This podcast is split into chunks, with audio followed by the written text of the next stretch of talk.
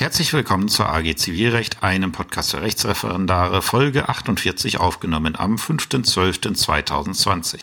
Ja, eine interessante Woche für mich aus Podcaster-Sicht aus zwei Gründen. Zunächst einmal ist, ich habe es auch schon bei Facebook äh, gepostet, der Jahresrückblick für 2020 veröffentlicht worden. Ist ja irgendwie überraschend, wie schnell dieses ja komische Jahr dann doch zu Ende geht. Wir hoffen alle mal, dass das nächste Jahr etwas besser wird.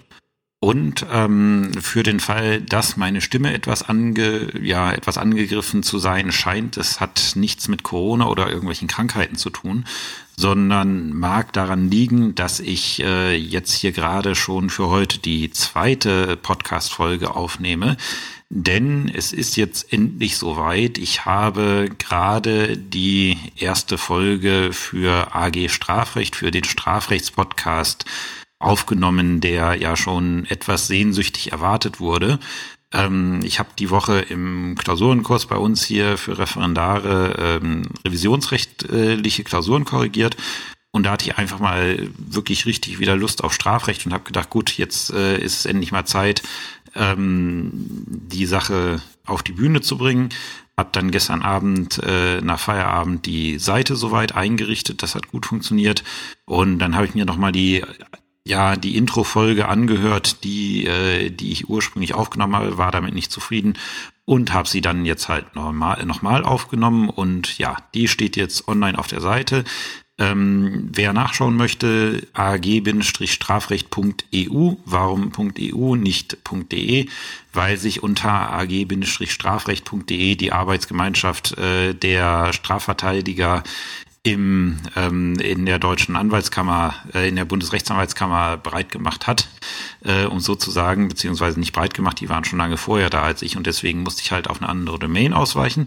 Ähm, auf der Seite kann die erste Folge auch schon angehört werden. Ich habe den ähm, den Podcast auch schon angemeldet bei Spotify und iTunes, ähm, aber die Podcast-Verzeichnisse, die prüfen den dann immer erst, ob alles in Ordnung ist. Das dauert einen Moment.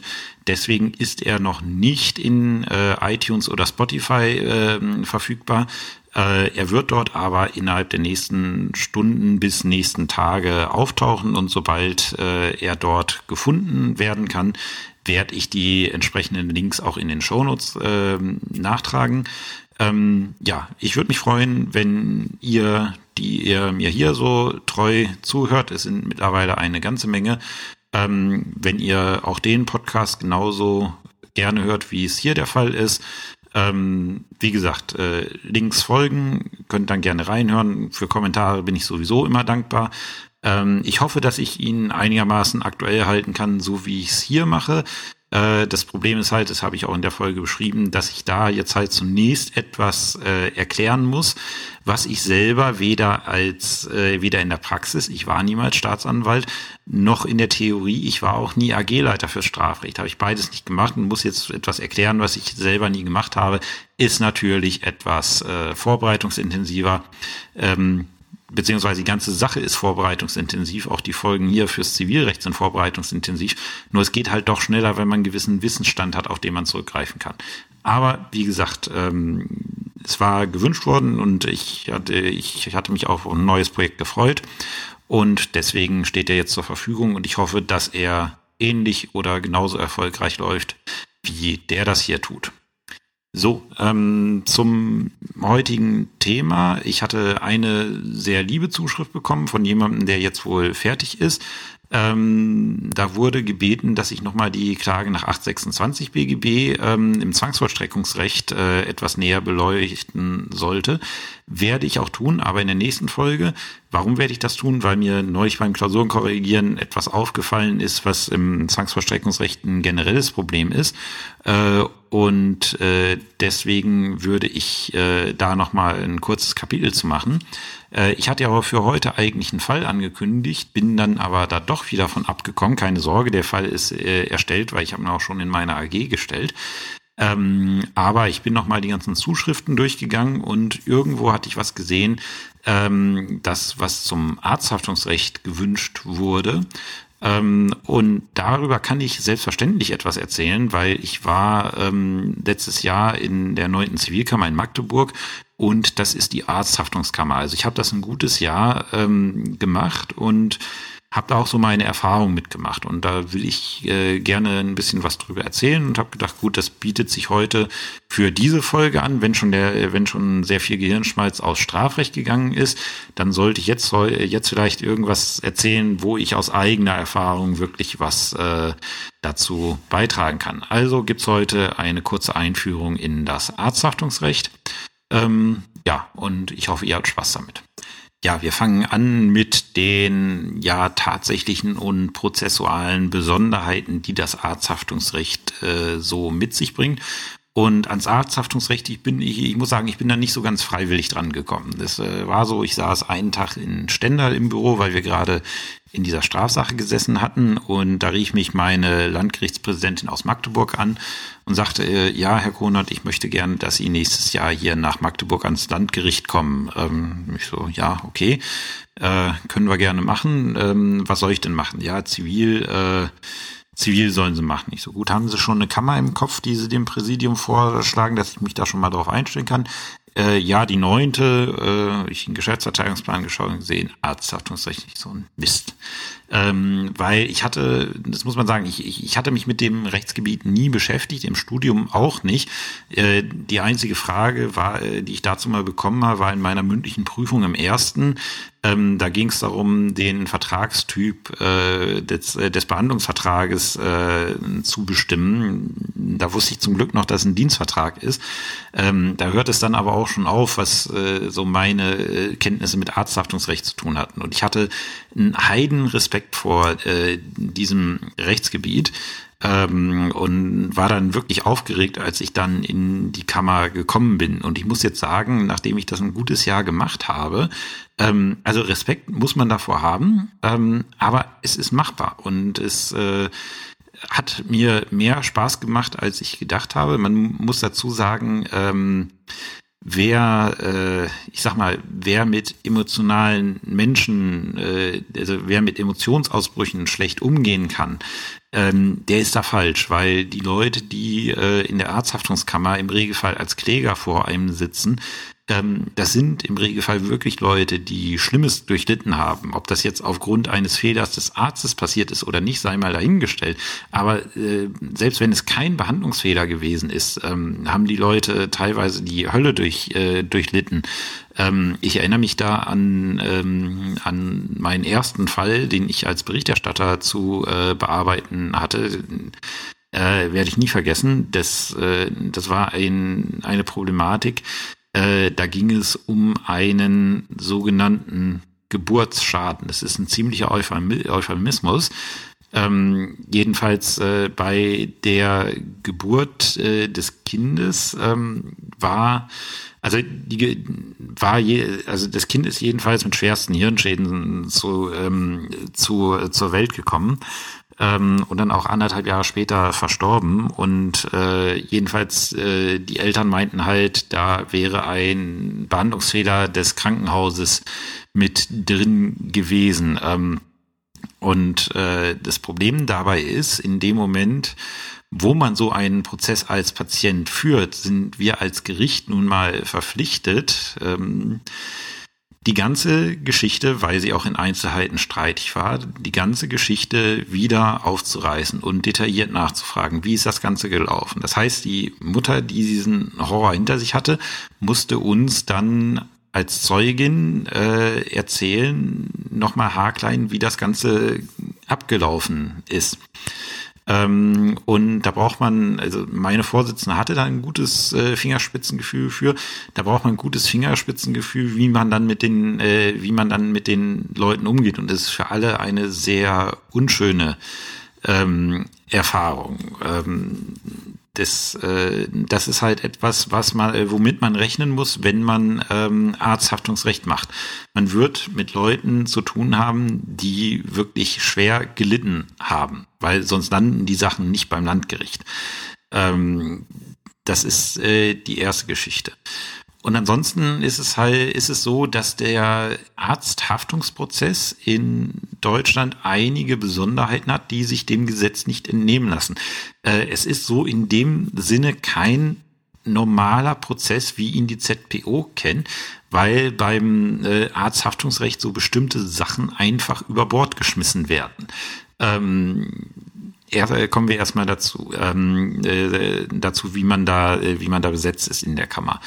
Äh, die Arzthaftungskammer ist im Regelfall eine Spezialkammer eingerichtet bei den Landgerichten. Ich könnten, ich kann mir nicht vorstellen, dass irgendein Landgericht davon Abstand genommen hat, eine Arzthaftungskammer ein, äh, einzurichten ähm, weil es einfach so ist, dass äh, man durch die Tätigkeit in dieser Kammer ähm, erwirbt man unheimliches Spezialwissen, was so medizinische Zusammenhänge angeht äh, und tatsächlich auch relativ schnell. Also ähm, ich bin ja vollkommen unbeleckt da reingekommen äh, und ich hatte sehr schnell das Gefühl, dass ich auf Augenhöhe dann mit meinen Kolleginnen aus der Kammer diskutieren konnte, wenn es mal was zu diskutieren gab.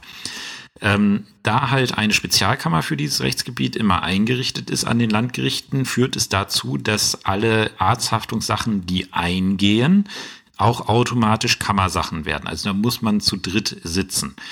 Ihr wisst das, äh, generell kann man auch auf den Einzelrichter übertragen, aber in Arzthaftungssachen sagt der BGH Stopp, die sind komplex. Und in Arzthaftungssachen sagt der BGH grundsätzlich muss die Arzthaftungs Sache vor dem vollen Spruchkörper, also vor allen drei Berufsrichtern verhandelt werden. Und äh, wenn man das erstmal gemacht hat, ist da auch was dran. Weil ähm, das sind komplexe Sachen, die Verhandlungen dauern lange, man hat eigentlich immer einen Sachverständigen dabei und nun mal sechs Augen, sechs Ohren sehen, hören mehr als zwei. Ähm, und man darf nicht vergessen, äh, eine, die Vorsitzende, ist damit beschäftigt, die Verhandlungen zu leiten, die Fragen zu stellen. Der Berichterstatter ist dabei, irgendwie alles mitzuschreiben, was er später braucht, um da ein Urteil zu Papier zu bringen. Ähm, es hilft enorm, wenn da jemand Drittes mit dabei ist, der einfach die Sachen verfolgt und, ähm, äh, und äh, einfach äh, ja, einfach einen anderen Blick, einen entspannteren Blick auf die Dinge hat, weil es nicht seine Akte ist, weil er die Akte auch nicht in allen Einzelheiten kennt, sondern im Zweifelsfall nur das Votum von seinem Kollegen. Ähm, das hat mal, äh, da erinnere ich mich an eine Sache, da standen wir, äh, ging äh, es darum, dass äh, da, ähm, ich, ich glaube, ähm, irgendwie ein Pflegetagebuch geschrieben wurde und ähm, da waren irgendwelche, äh, also wir, wir saßen da mit beiden Anwälten, drei Richter und der Sachverständige. Ähm, wir saßen da zu dritt über so einem, äh, so einem DIN A3-Bogen und die konnten diese, diese Handzeichen da nicht entziffern. Die haben gesagt, das mal äh, drüber gehangen, haben gesagt, das macht keinen Sinn. Ähm, und ich so, ja, nachdem ich auch ein paar Minuten drauf gestarrt hatte und es mir auch keinen Sinn machte, ähm, sah ich halt nach oben und nach unten und da hatte jemand auf diesen DIN A3-Bogen in einer Spalte von oben bis unten geschrieben Wachzimmer, was bedeutete, da war der Pflegedienst noch nicht mit drin. Ähm, das hat aber von denjenigen, die vertieft in der Akte drin saßen, keiner gesehen, weil die halt ähm, geistig ganz woanders waren. Deswegen ist es, jeder hat seine Rolle in der Dreierbesetzung und äh, deswegen ist es auch gut und richtig, dass der BGH sagt, dass Arzthaftungssachen ähm, im äh, Spruchkörper verhandelt werden. Ähm, wie sieht das jetzt aus, wenn so eine, ähm, wenn so eine Arzthaftungssache eingeht? Äh, die kommt im Regelfall mit einer Klage. Ähm, dann hat unsere Vorsitzende eigentlich immer das schriftliche Vorverfahren angeordnet. Das macht in dem Fall wirklich Sinn, obwohl ich ja eigentlich, hatte ich gesagt, eher ein Freund für einen frühen ersten Termin bin. Aber in Arzthaftungssachen macht das Sinn.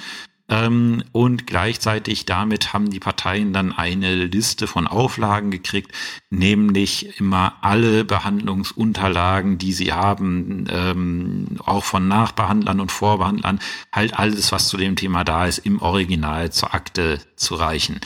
Was bedeutet, man kriegt dann relativ schnell so ein ganzes, ähm, ganzes Konvolut äh, an Arztunterlagen, die dann bei der Akte dabei hängen. Äh, also wir haben uns dann die Behandlungsunterlagen, haben wir uns eigentlich immer erst dann mit vorlegen lassen, wenn es dann in den Termin gegangen ist, weil dann muss man sich mit den Dingern auseinandersetzen und dann muss man sich damit auch auseinandersetzen.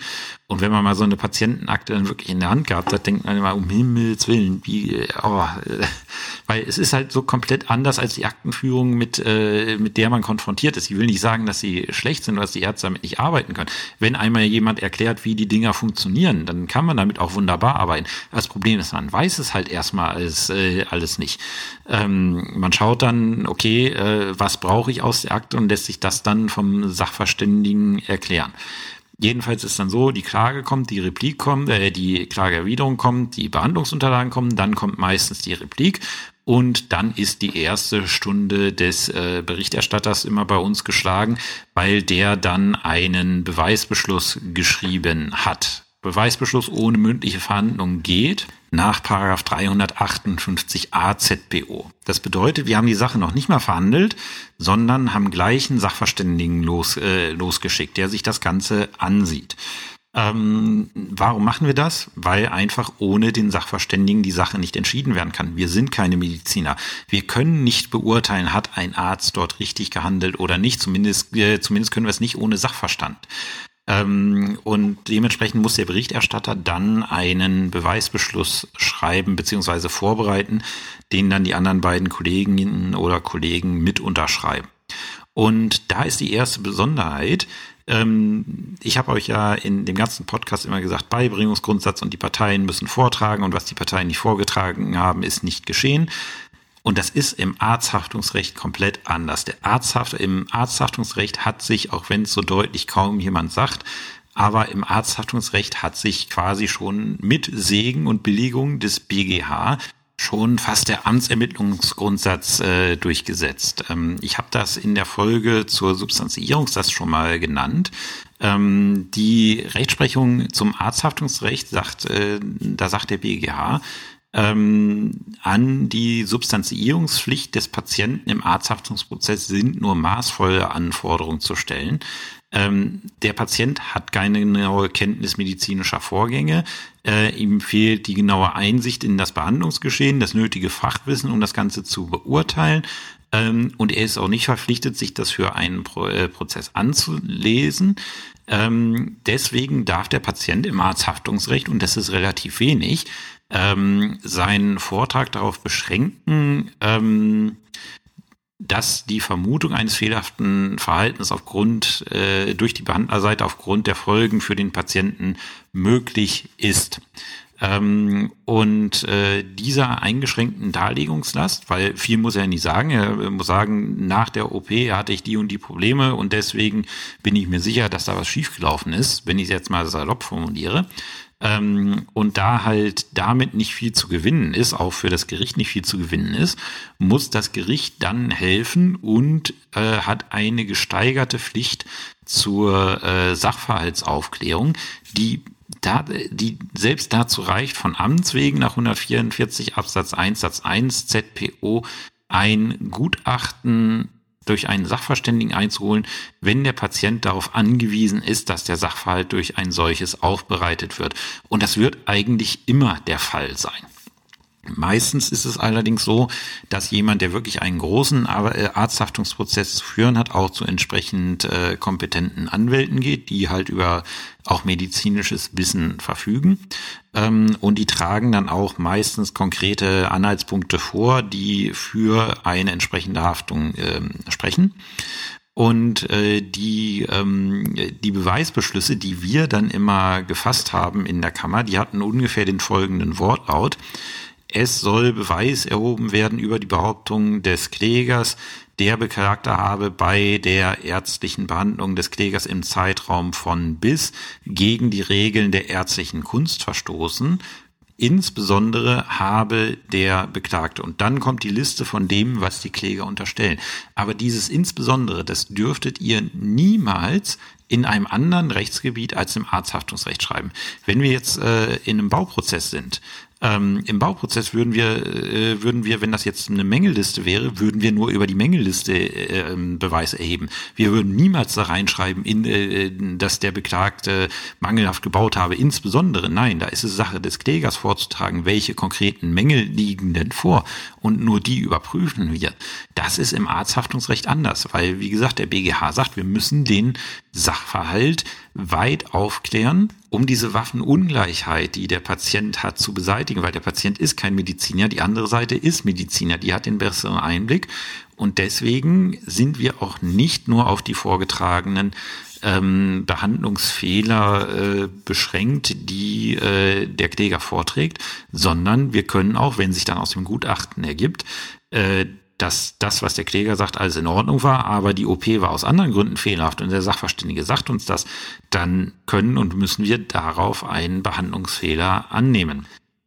Das ist der erste Schritt, der Beweisbeschluss. Und ähm, wenn man Beweisbeschluss macht, braucht man auch einen Gutachter.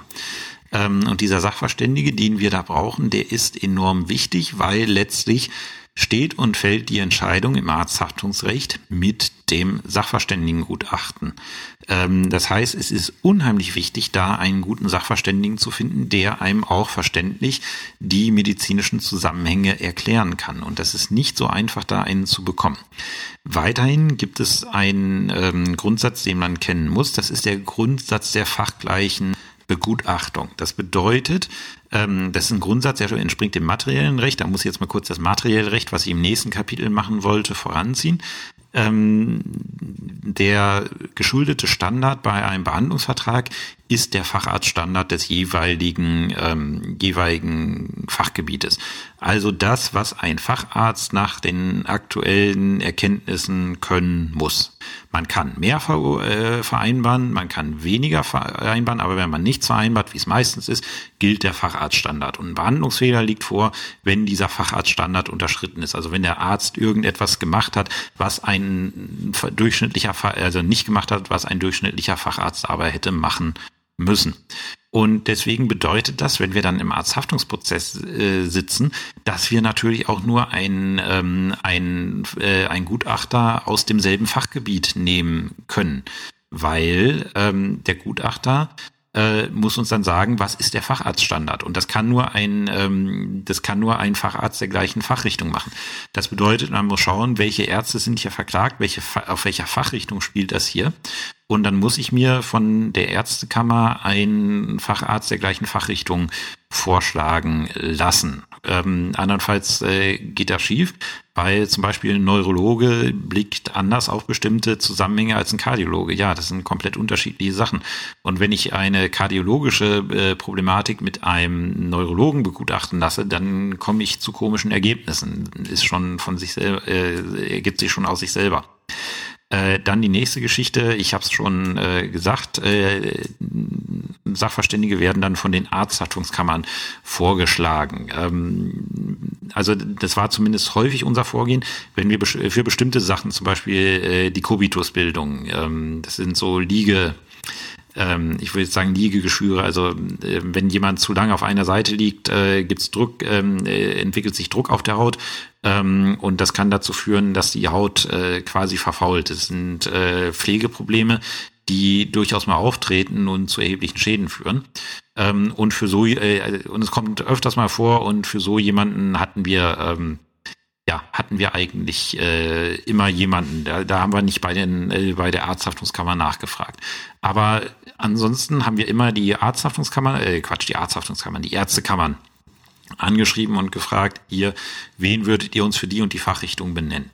Wichtig ist äh, örtliche Distanz zwischen der beklagten Klinik, Arzt, was auch immer und äh, dem äh, und dem Arzt, der begutachtet, die sollten sich nicht kennen, die sollten auch nicht zusammengearbeitet, also kennen können sie sich schon, aber die sollten nicht zusammengearbeitet haben, um halt ein gewisses Maß an Neutralität zu gewährleisten.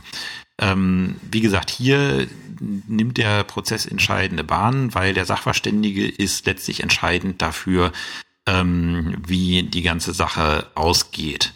Und deswegen sollte man da einen erwischen, der gut ist. Und was man auch machen sollte, ist, bevor man den dann ernennt, wenn der Vorschlag kommt von der Ärztekammer, sollte man die Parteien, äh, sollte man den Parteien den Vorschlag schicken und sagen, hier, was sagt ihr zu dem, den würden wir jetzt als Sachverständigen ernennen. Ähm, weil das Problem ist, wenn man das nicht macht und vielleicht weiß eine Partei da etwas, dass die irgendwie mit dem äh, mit dem Beklagten irgendwie schon lange zusammengearbeitet hat, äh, was sich nicht so aus äh, dem Lebenslauf im Internet ergibt, dann können die einem das sagen und dann erspart man sich einfach viel Stress, äh, wenn man die vorher fragt. Deswegen dann immer vorher fragen. So, ähm, im Regelfall kommt dann das Gutachten und das Gutachten wird dann Ausführungen dazu treffen, was da passiert ist. Hat die, also das ist im Regelfall ein Gutachten, was aufgrund der Akte ähm, erstellt wird, also aufgrund der Patientenakte. Äh, ich, ich weiß nicht, ob teilweise auch Untersuchungen von Patienten selber vorgenommen werden. Habe ich jetzt meine Sachen nicht mehr so sehr im Kopf, dass ich das sagen konnte. Auf jeden Fall, der Sachverständige wird ein Gutachten erstatten und wird halt ähm, dazu Ausführungen tätigen, ob hier ein Behandlungsfehler vorliegt oder nicht.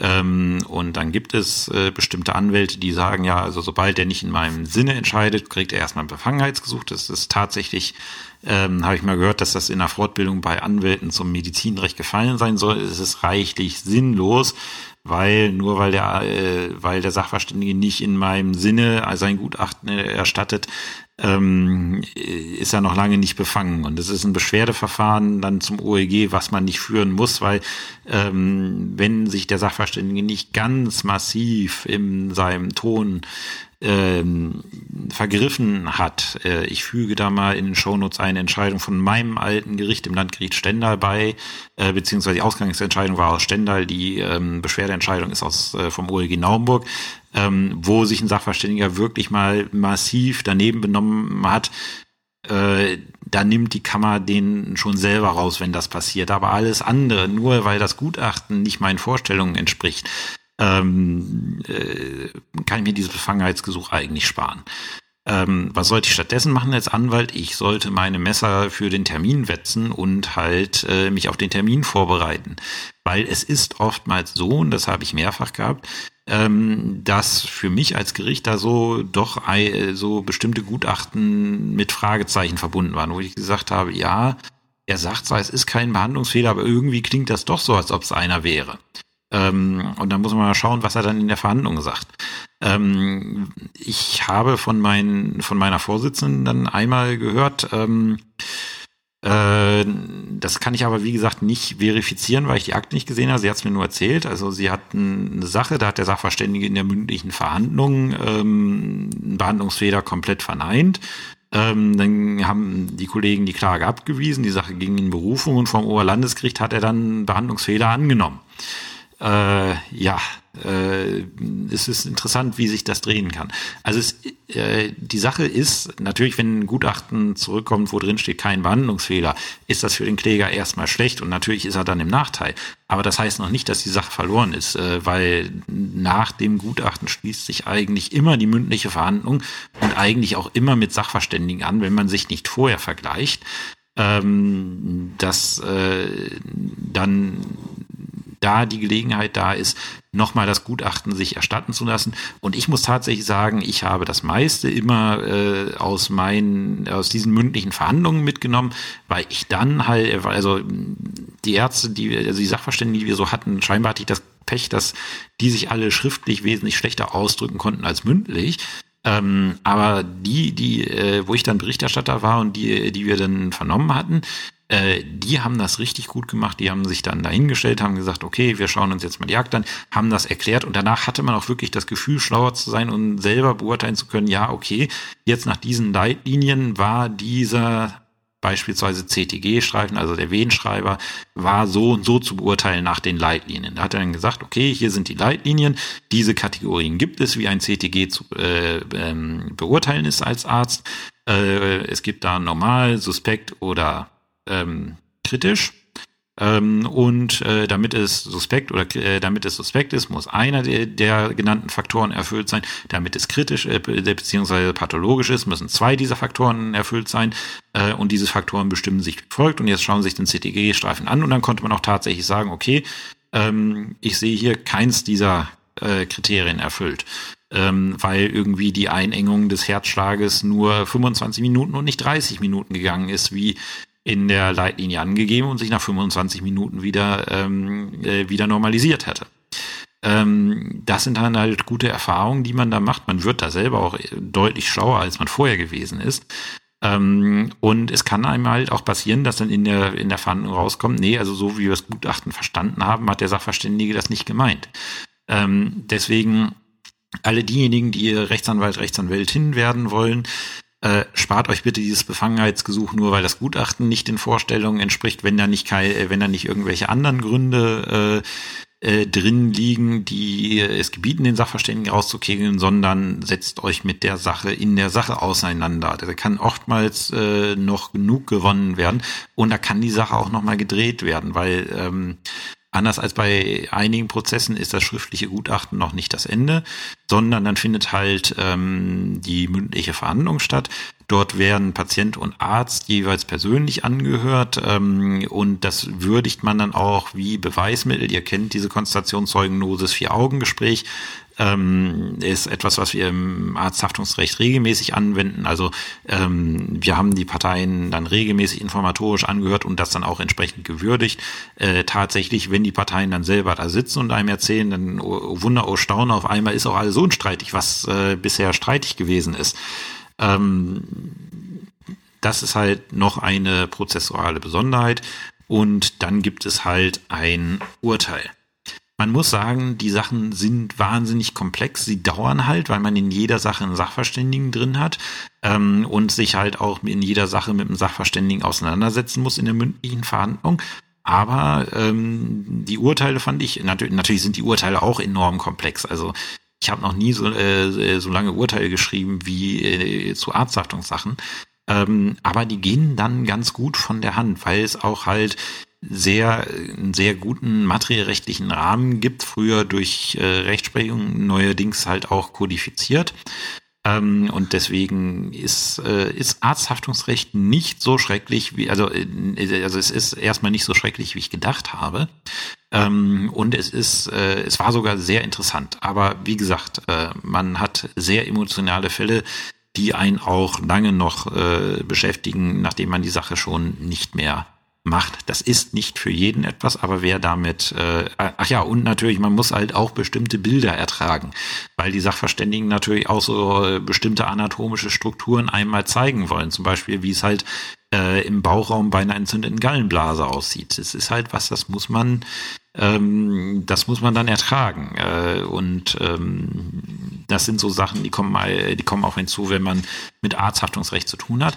Aber ich sag's ganz offen, ich, ich hatte wahnsinnigen Respekt, ich hatte wirklich fast Schiss davor und als ich es dann gemacht habe, äh, hat es mir wirklich Spaß gemacht. Ich fand es hochinteressant ähm, und man kommt wirklich gut rein, wenn man bereit ist, sich äh, ja, sich da reinzufuchsen. Und äh, im Regelfall, dadurch, dass es halt dieses Kammerprinzip gibt, hat man auch noch zwei, gerade wenn man als Frischling da reinkommt, hat man zwei Kollegen da sitzen, die das schon länger machen, die einem dann auch wirklich mit Rat und Tat zur Seite stehen können. Deswegen, wenn ihr mal irgendwie in die Situation kommt, dass ihr Arzthaftungsrecht machen müsst beim Landgericht, keine Angst, auch das kriegt man gut hin.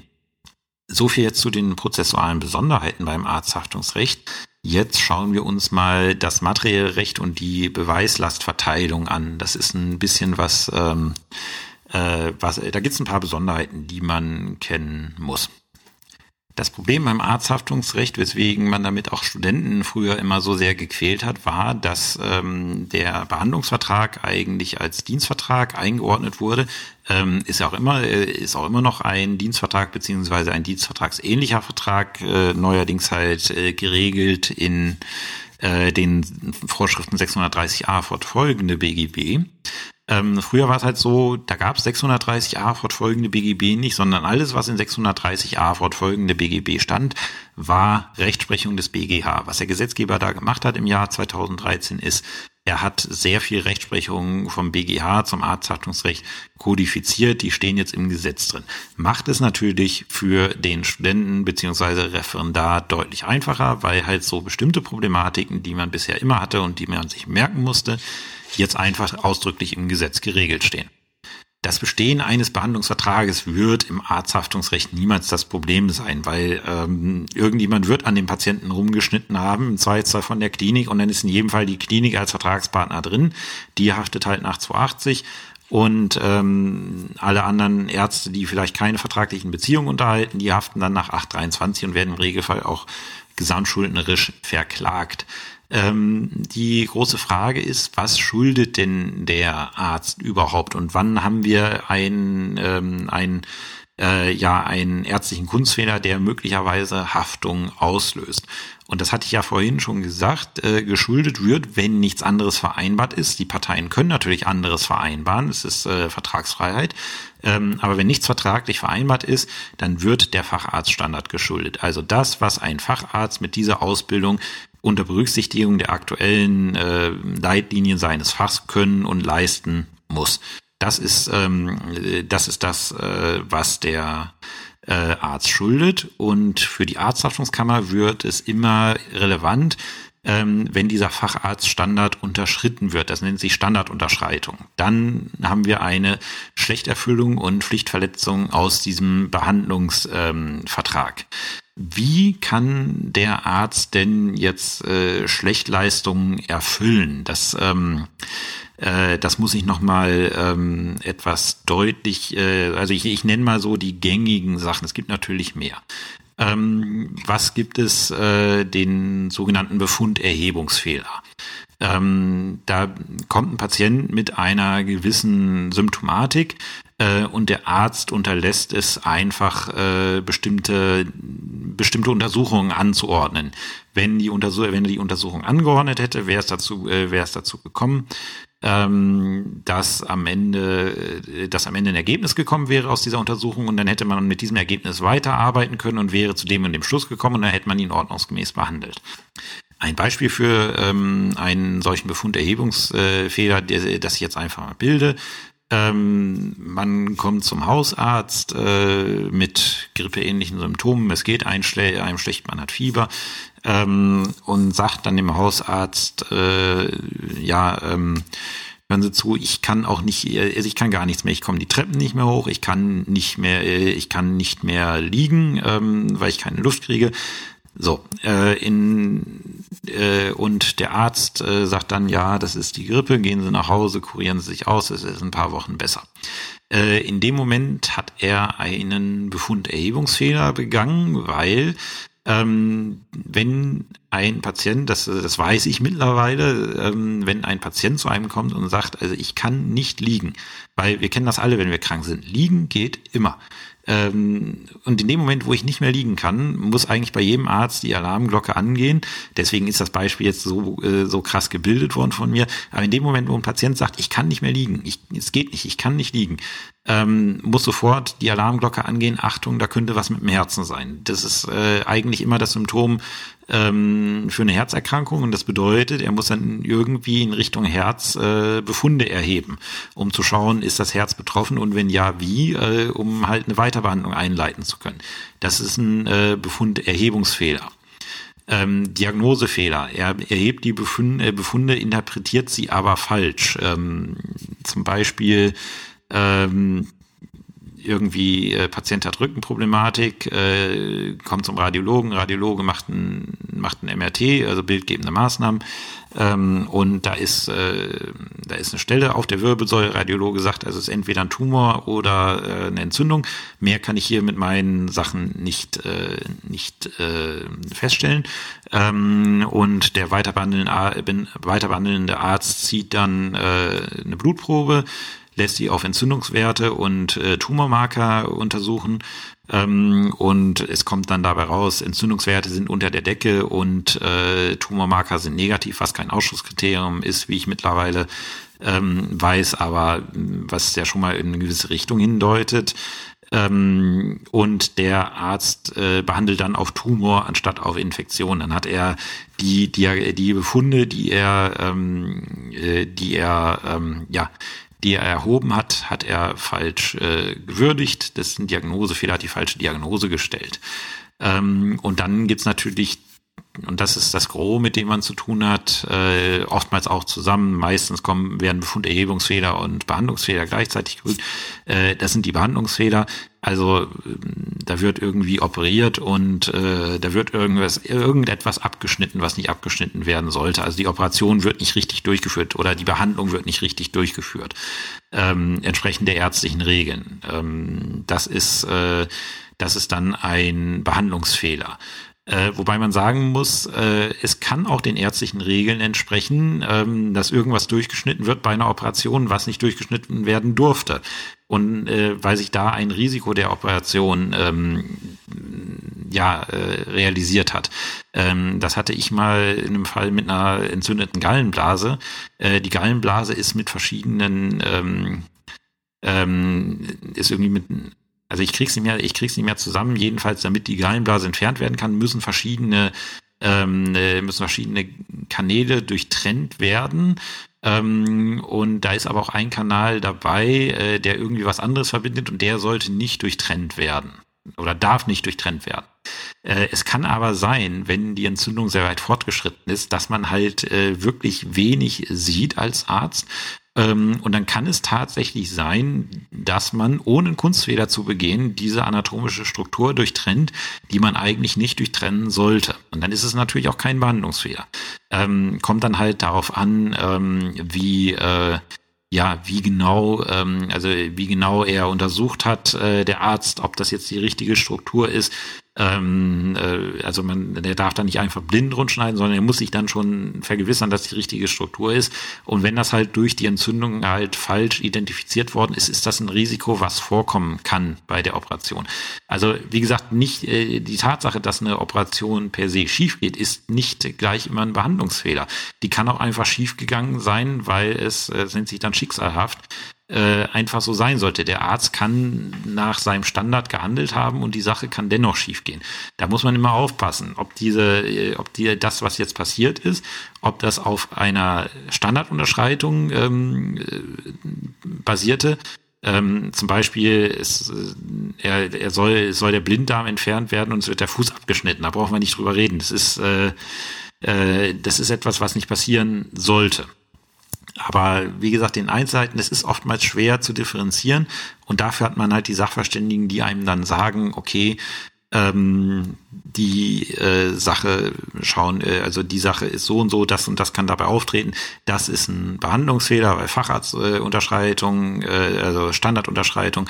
Ähm, das ist ein, äh, das ist schicksalhaft, weil er hat alles richtig gemacht und es hat trotzdem einfach so äh, so gekommen. Ähm, das äh, dafür hat man die, die einem das erklären. Wenn man denn mal dazu kommt, dass man einen Befunderhebungsfehler oder einen Behandlungsfehler hat, also irgendwie eine Verletzung der Regeln der ärztlichen Kunst, ähm, dann muss man als nächstes zur Kausalität kommen. Und wir alle kennen das noch irgendwie aus dem Studium. Ja, Kausalität, äh, überhaupt kein Thema, äh, wird bejaht. Ja. Ähm, tatsächlich ist es so, die meisten Klagen, also relativ viele Klagen in Arzthaftungssachen, bei denen ein Befund, äh, also bei denen äh, Kunstfehler festgestellt wird, werden dennoch abgewiesen, weil nicht bewiesen wird, ähm, dass äh, aufgrund dieses äh, Behandlungsfehlers ein Schaden entstanden ist, also die Kausalität fehlt. Die Kausalität muss der Patient grundsätzlich äh, beweisen, es sei denn, wir haben einen Beweis, das Umkehr, komme ich gleich dazu.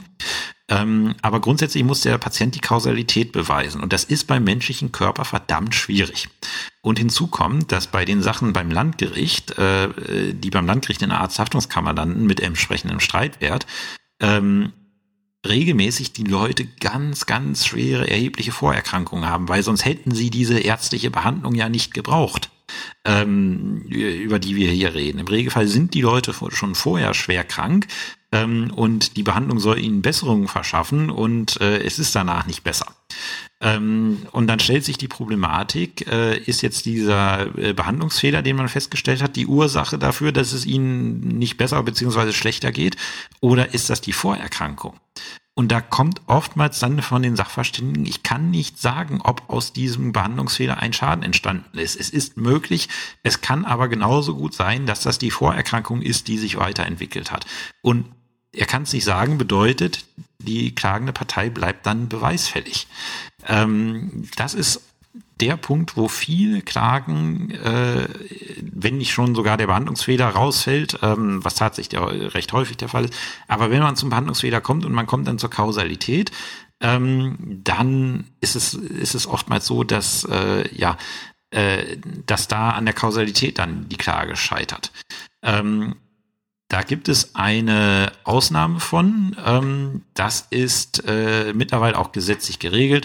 Paragraph 630h Absatz 5 BGB. Der sogenannte grobe Behandlungsfehler oder grobe Befunderhebungsfehler. In dem Moment, wo ich einen groben Behandlungsfehler oder groben Befunderhebungsfehler habe, ähm, der grundsätzlich geeignet ist, eine Verletzung des Lebens, des Körpers oder der Gesundheit äh, der tatsächlich eingetretenen Art herbeizuführen. Also er muss grundsätzlich dafür geeignet sein, dieses Bild, was wir bei den Patienten haben, herbeizuführen. Dann wird vermutet, dass der Behandlungsfehler für diese Verletzung ursächlich war. Was ist ein grober Behandlungsfehler? Ich kann nur die Definition nennen, weil ich persönlich äh, selber nie einen groben Behandlungsfehler in meinen Fällen hatte. Wurde zwar immer behauptet, warum behauptet der Kläger immer einen groben Behandlungsfehler? Ja, wegen 630h Absatz 5, der beweist das Umkehr. Ähm, ein grober Behandlungsfehler ist definiert und das hat der BGH sehr schön gemacht. Ich habe das auch, ist auch eine Formel, die ich für Examensklausuren jetzt verwende, ähm, wenn da irgendwas drinsteht, was so gar nicht sein kann. Der grobe Behandlungsfehler ist definiert als ein äh, Fehler, der vollkommen unverständlich ist, weil er einem Arzt schlechthin nicht unterlaufen darf. Ähm, das ist die Definition vom groben Behandlungsfehler und ich habe die teilweise auch mittlerweile so äh, schreibe ich teilweise daneben, wenn mal wieder gegen das Trennungs- und Abstraktionsprinzip verstoßen wurde, ähm, um halt einfach deutlich zu machen, das ist wirklich ein sehr grober Fehler, sowas darf einfach nicht passieren. Ähm, also quasi, das ist so der Moment, wo der Sachverständige sagt, um Himmels Willen, was ist denn da passiert? Äh, ich hatte, wie gesagt, kein Beispiel, was ich euch dafür nennen kann. In der Rechtsprechung werdet ihr sicherlich das eine oder andere mal finden, wenn ihr schaut. Ähm, aber wenn halt ein grober Behandlungsfehler vorliegt, der grundsätzlich geeignet ist, einen Schaden, wie wir ihn ja haben, herbeizuführen, dann wird vermutet, dass, das, äh, dass dieser Behandlungsfehler kausal gewesen ist und dann muss der Arzt beweisen, dass dem nicht der Fall ist. Ähm, und äh, ja, äh, deswegen wird halt oft um diesen groben Behandlungsfehler gestritten. Was wir dann noch haben, ist, wir haben eine, wir haben Aufklärungspflichten und Einwilligungspflichten. Wenn ich mich behandeln lasse, muss ich erstens damit einverstanden sein und damit ich einverstanden sein kann, ähm, muss ich vom Arzt ordnungsgemäß aufgeklärt werden. Das ist geregelt in den Paragraphen 630d und 630e BGB. Ist aber auch vollkommen vernünftig. Wenn ich mich einer ärztlichen Behandlung unterziehe, ähm, dann muss ich entsprechend aufgeklärt werden. Und 630e sagt jetzt, ähm, was diese Aufklärung zu enthalten hat ähm, und wie sie erfolgen muss. Packe ich einfach in die Shownotes, könnt ihr euch anschauen. Ähm, es werden auch oftmals Aufklärungsfehler gerügt. Ähm, warum werden die gerügt? Ähm, wer 630d sich einmal anschaut, ähm, ist äh, ist in Absatz 2 wird man fündig. Die Wirksamkeit der Einwilligung setzt voraus, dass der Patient äh, vor der Einwilligung nach Maßgabe von 630e Absatz 1 bis 4 aufgeklärt worden ist. Das bedeutet, in dem Moment, wo ich eine fehlerhafte Aufklärung habe, habe ich eine unwirksame Einwilligung des Patienten in diese Behandlungsmaßnahme. Und äh, ihr wisst es vielleicht noch aus dem Strafrecht äh, oder aus den Diskussionen im Studium, der ärztliche Heileingriff stellt grundsätzlich eine Körperverletzung dar, die nur nicht rechtswidrig ist, weil wir eine Einwilligung haben. Das ist immer hochgradig umstritten im Studium, äh, weil ähm, auch teilweise gesagt wird, nee, wir wollen das in dieser Rechtfertigungsebene runterziehen, aber das ist halt die Dogmatik, die wir äh, hier haben. Grundsätzlich ist das eine Körperverletzung. Der ärztliche Heilangriff ist nur deswegen nicht rechtswidrig, weil der Patient einwilligt. Und damit er wirksam einwilligen kann, muss er äh, aufgeklärt worden sein. Ist er nicht richtig aufgeklärt worden, ist die Einwilligung unwirksam und dann ist die ganze, äh, die ganze Maß, also die ganze Behandlung rechtswidrig erfolgt. Was dazu führt, äh, was dann zu einer Haftung nach 823 in jedem Fall führt. Ähm, weil halt an einem Patienten rumgeschnitten wurde, äh, an der dazu nicht eingewilligt hat. Das wäre genauso, als wenn ich jemandem ein Messer in den Bauch ramme, äh, um es mal überspitzt darzustellen. Ähm, de deswegen werden auch oftmals Aufklärungsmängel gerügt. Ähm, und da ist es dann halt so, wenn man das jetzt weiterspinnt, da haben wir auch eine interessante Beweislastverteilung. Sie ist aber logisch, wenn ich halt das auf Rechtfertigungsebene ziehe, weil ein Rechtfertigungsgrund, die Einwilligung, muss immer derjenige beweisen, der sich darauf beruft und damit der Arzt. Das bedeutet, der Arzt muss beweisen, dass der Patient eingewilligt hat und dass er ihn auch ordnungsgemäß aufgeklärt hat. Ähm, der, das ist in Paragraph 630h Absatz 2 BGB geregelt. Kommt es jetzt dazu, dass irgendwie die Aufklärung nicht in Ordnung ist oder der Patient nicht eingewilligt hat, beziehungsweise die Aufklärung tatsächlich nicht in Ordnung ist, ist so der Hauptpunkt, dann kann der Arzt sich auch noch darauf berufen, dass der Patient im Fall einer ordnungsgemäßen Aufklärung in die Maßnahme eingewilligt hätte. Ähm, Beispiel ist, äh, der, der Patient kommt ähm, und es stellt sich heraus, also äh, entweder wir operieren jetzt oder sie sind in 30 Minuten tot. Ähm, ich glaube, wenn dann die Aufklärung nicht so ganz in Ordnung gewesen wäre, hätte der Patient wohl trotzdem einge, äh, eingewilligt. Aber es ist halt etwas, was der Arzt dann beweisen muss. Ähm, da gibt es dann Rechtsprechungen dazu. Das äh, wird, wenn ihr euch damit immer auseinandersetzen müsst, würde ich mir den Punkt genauer anschauen. Ähm, natürlich kann man schlecht dem Patienten in den Kopf gucken und der Patient wird im Arzthaftungsprozess natürlich immer sagen, nee, da hätte ich niemals eingewilligt. Ähm, deswegen gibt es da Kriterien, wie, wie man das dann objektiviert. Weitere Beweiserleichterung betrifft jetzt den Behandlungsfehler an sich, ist äh, 630h Absatz 1. Ähm, wenn sich äh, ein Behandlungsrisiko verwirklicht, was für den Behandelnden voll beherrschbar war, ähm, dann wird vermutet, dass das äh, fehlerhaft gewesen ist, dass ein Behandlungsfehler vorliegt. Voll beherrschbar bedeutet also, der Arzt kann das vollständig kontrollieren. Da gibt es kein Schicksal, sondern wenn da was äh, gemacht wurde, dann ist das ein, äh, also wenn da was schief geht, dann ist das einfach vom Arzt falsch gemacht worden. Ähm, früher fiel da tatsächlich die Gallenblase, die ich erwähnt habe, runter. Ähm, da hat früher die Rechtsprechung zu dieser Gallenblasenproblematik vertreten. Also wenn da der falsche Kanal äh, durchtrennt wurde, hat er einfach nicht richtig geschaut und äh, das ist voll beherrschbar, weil es zwingt ihn ja niemanden an dieser Stelle rumzuschneiden, wo er da gerade rumgeschnitten hat. Dann soll er einfach richtig hinschauen. War die frühere Lage der Rechtsprechung dazu. Mittlerweile ist die Rechtsprechung davon abgerückt ähm, und sagt, äh, nee, ähm, da muss man jetzt, also da gab es auch Forschung zu dem Thema, die Rechtsprechung ist davon abgerückt, weil bestimmte Sachverständige gesagt haben, nee, so deutlich kann man das nicht sehen. Der Arzt kann alles richtig machen und immer noch die äh, falsche anatomische Struktur durchtrennen. Manchmal sehen die Sachen nun mal so aus, ähm, wie sie aussehen. Und dann kommt es halt drauf an, wie wird dann mit diesem Fehler, also nicht mit diesem Fehler, sondern mit äh, diesem Missgriff umgegangen, wird dann halt entsprechend schnell behandelt, dass, äh, dass es nicht zu Spätfolgen kommt. Ähm, das ist dann die Sache, wo man ansetzt. Also wie gesagt, wenn äh, ist auch logisch, wenn der Arzt äh, ein bestimmtes Geschehen voll, äh, voll ähm, beherrschen kann und irgendwas geht da schief, ist es wohl nicht so falsch, als äh, Gesetzgeber anzuordnen, dass dann ähm, vermutet wird, dass auch ein Behandlungsfehler vorliegt. Oftmals wird auch im äh, wird auch immer darum bestritt, äh, gestritten, ob bestimmte Behandlungen stattgefunden haben. Ähm, und es ist so, man hat eine Dokumentationspflicht als Arzt geregelt, mittlerweile gesetzlich in Paragraph 630f äh, BGB und vorher wahrscheinlich in zig ärztlichen Berufsvorschriften überhaupt und wahrscheinlich auch dort immer noch.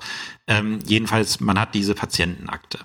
Ähm, und da sagt dann tatsächlich äh, 630 HBGB, ähm, wenn bestimmte gebotene und wesentliche Maßnahmen, die müssen geboten und wesentlich sein, in der Patientenakte nicht aufgezeichnet sind, ähm, oder wenn die Patientenakte nicht richtig aufbewahrt wurde und irgendwie verschwunden ist.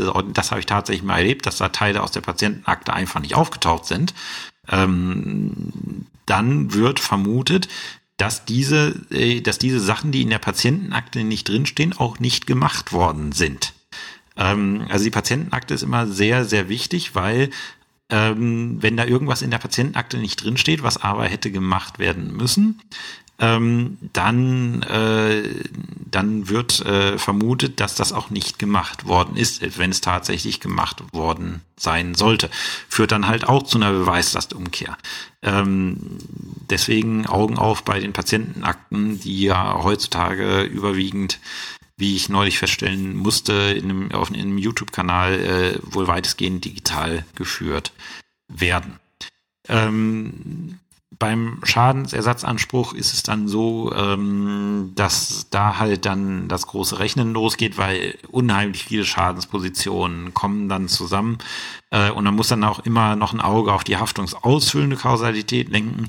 Ich hatte halt das Glück, dass äh, die Sachen, wo wir tatsächlich zu einer Haftung äh, gekommen wären, sich dann im Vergleich erledigt haben ich muss sagen, so mein Jahr in der Arzthaftungskammer hat nicht dazu geführt, dass ich jetzt Ärzte meide. Also tatsächlich ist es so, dass äh, die meisten Ärzte wirklich gute Arbeit leisten und dass äh, wirklich äh, grobe Behandlungsfehler oder auch Behandlungsfehler allgemein eher wohl die Ausnahme sind als die Regel. Ähm, sie können natürlich vorkommen und das muss man auch immer sagen. Ähm, Irren ist menschlich.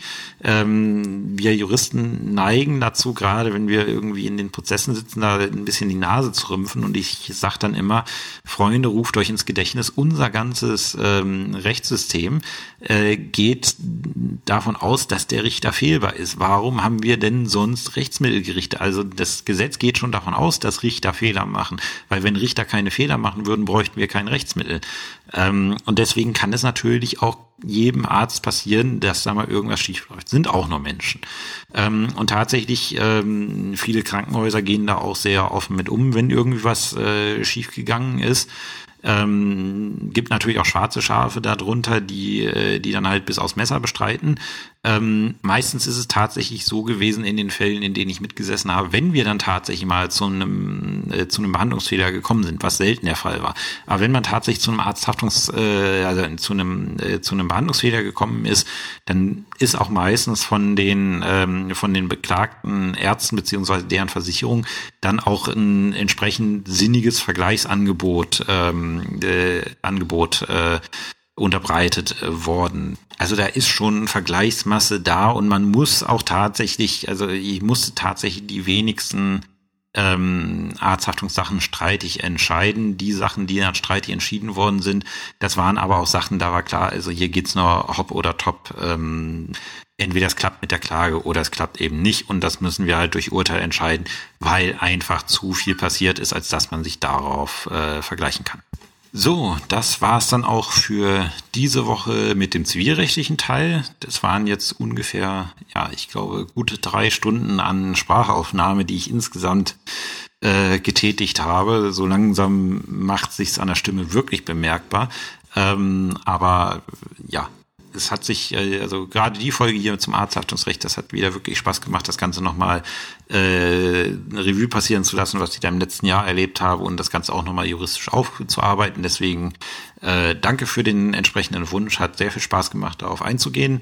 Äh, nächste Folge wird dann höchstwahrscheinlich, wenn mir nicht doch wieder in einer Kurzschlussreaktion was anderes einfällt, der besagte Fall äh, mit dem Werkvertragsbezug werden.